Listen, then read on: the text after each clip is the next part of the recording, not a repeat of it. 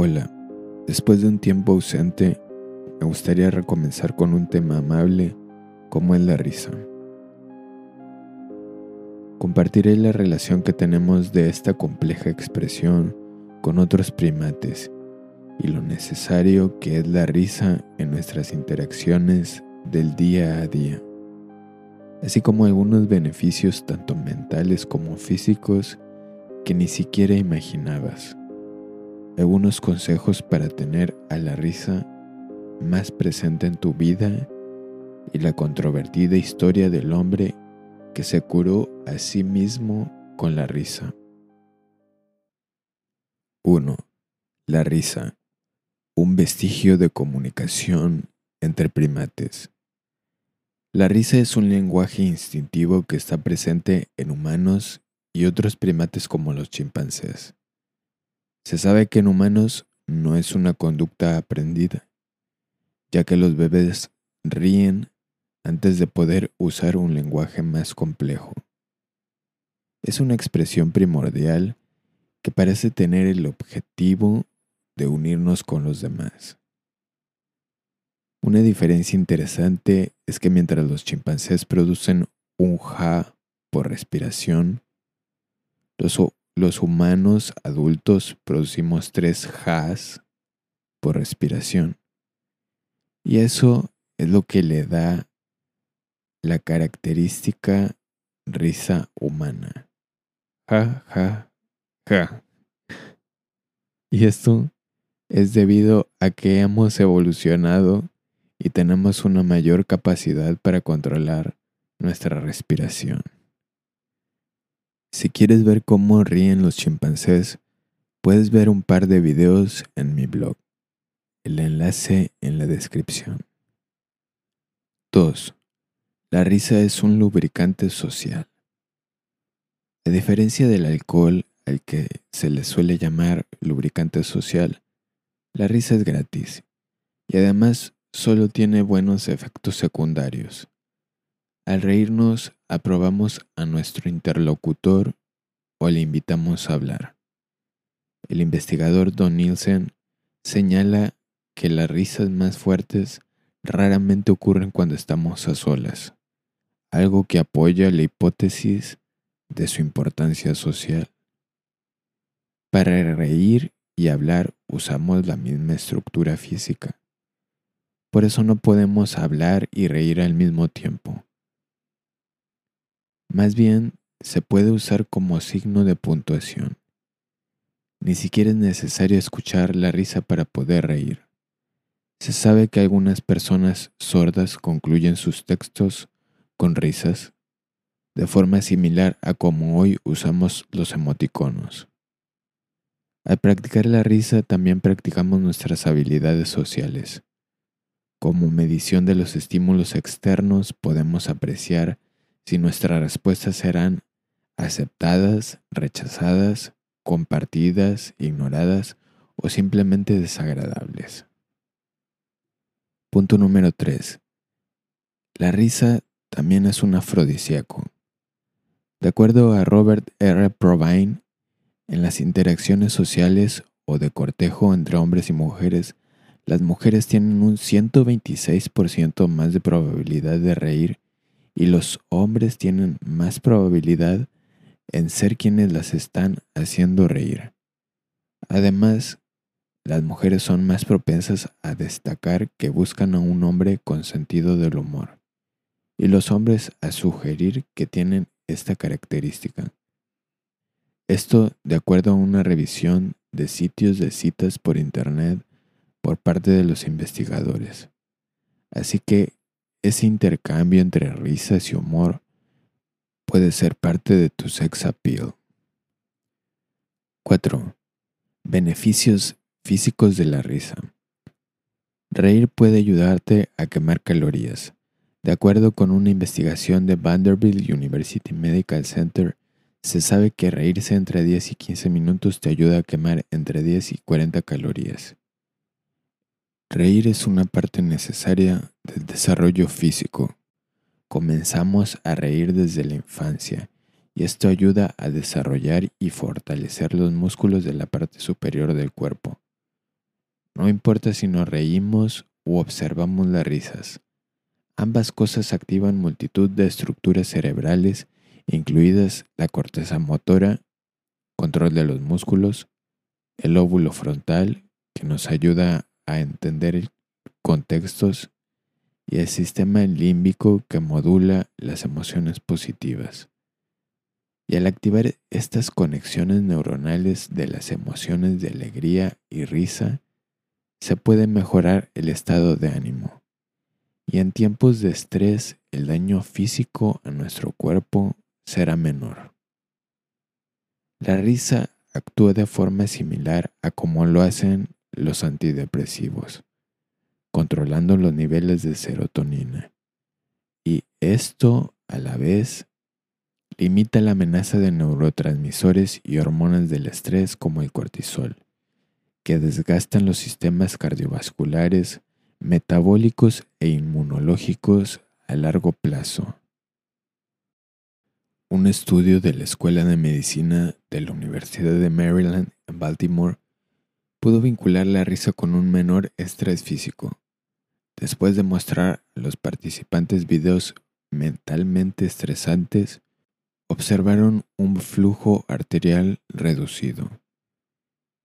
Y por el contrario, al mostrarles videos que causaron risa, se pudo observar un mayor flujo sanguíneo y función de los vasos sanguíneos, comprobando así el efecto antiestrés de la risa. Y ahora aprovecho para recordarles que pueden sugerirme temas para compartir aquí en el podcast y también pueden dejarme mensajes de voz en mi perfil de Anchor FM o en el email de la descripción. No está de más recordar también que cualquier información que me compartas será tratada de forma confidencial. 5. Beneficios mentales y psicológicos de la risa. La risa y el humor dependen de nuestra inteligencia social y memoria de trabajo. Se trata de un ejercicio mental en el que podemos detectar incongruencias y absurdos de las situaciones. Es decir, estamos resolviendo mentalmente algún comportamiento o evento sorprendente. De otro modo no surgiría la risa. Para entender las bromas o la comedia necesitamos poder percibir ese lado ligero de las cosas y entender que existen alternativas más allá de lo literal, como en los juegos de palabras o las tiras cómicas. 6. La controvertida historia del hombre que se curó a sí mismo con la risa. Norman Cousins fue un hombre que ha pasado a la historia con el anterior título. En 1979 publicó un libro llamado Anatomía de una enfermedad, en el que contaba cómo se salvó de una posible parálisis progresiva fue diagnosticado en 1964 con enfermedad degenerativa del colágeno y hospitalizado con dolor severo, fiebre y semiparálisis en piernas, cuello y espalda. El señor Cousins para su época ya estaba enterado sobre investigaciones médicas sobre el efecto placebo de la risa y la vitamina C, así que convenció a su médico para abandonar el tratamiento tradicional y sustituirlo por megadosis de risa y vitamina C, viendo cintas de programas y películas de comedia y pidiendo que le administraran la vitamina C directo en el torrente sanguíneo. Se dice que sus carcajadas eran tan fuertes que molestaron a otros pacientes del hospital y tuvo que continuar su tratamiento en la suite de un hotel, donde pasó lo mismo. Desafiando las probabilidades, este optimista empedernido enfrentó la incredulidad de equipos médicos y todo Estados Unidos.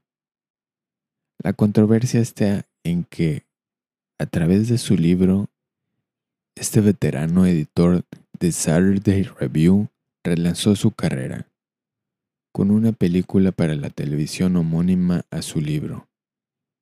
que recibió mucha atención. Puedes ver fragmentos de la película en mi blog. Después de esta fama logró publicar en el New England Journal un artículo dirigido a médicos, aunque él no era médico, sobre su historia y los efectos positivos de la risa en los enfermos, así como la necesidad de la relación positiva entre médico y paciente. Recibió 5.000 cartas, más de las que jamás hubiese recibido. Además dictó conferencias sobre el tema y se unió a equipos de investigación médica de la Universidad de California. La parte negativa es la sobrepublicidad, que le dio a la risa como una cura casi mágica, y que después influyó en argumentos tan irracionales como, si tienes cáncer es porque no eres una persona positiva.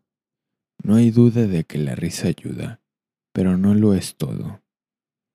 El humor es beneficioso, sí, y ayuda en caso de cualquier enfermedad física. Pero no hemos de descartar por ello a la medicina actual y convencional. De todos modos, Norman Cousins murió a los 75 años, 26 años después de ser diagnosticado con la enfermedad paralizante nombrada anteriormente. Pero también sobrevivió 10 años después de su primer ataque al corazón y 36 años después de su primer diagnóstico de enfermedad cardíaca.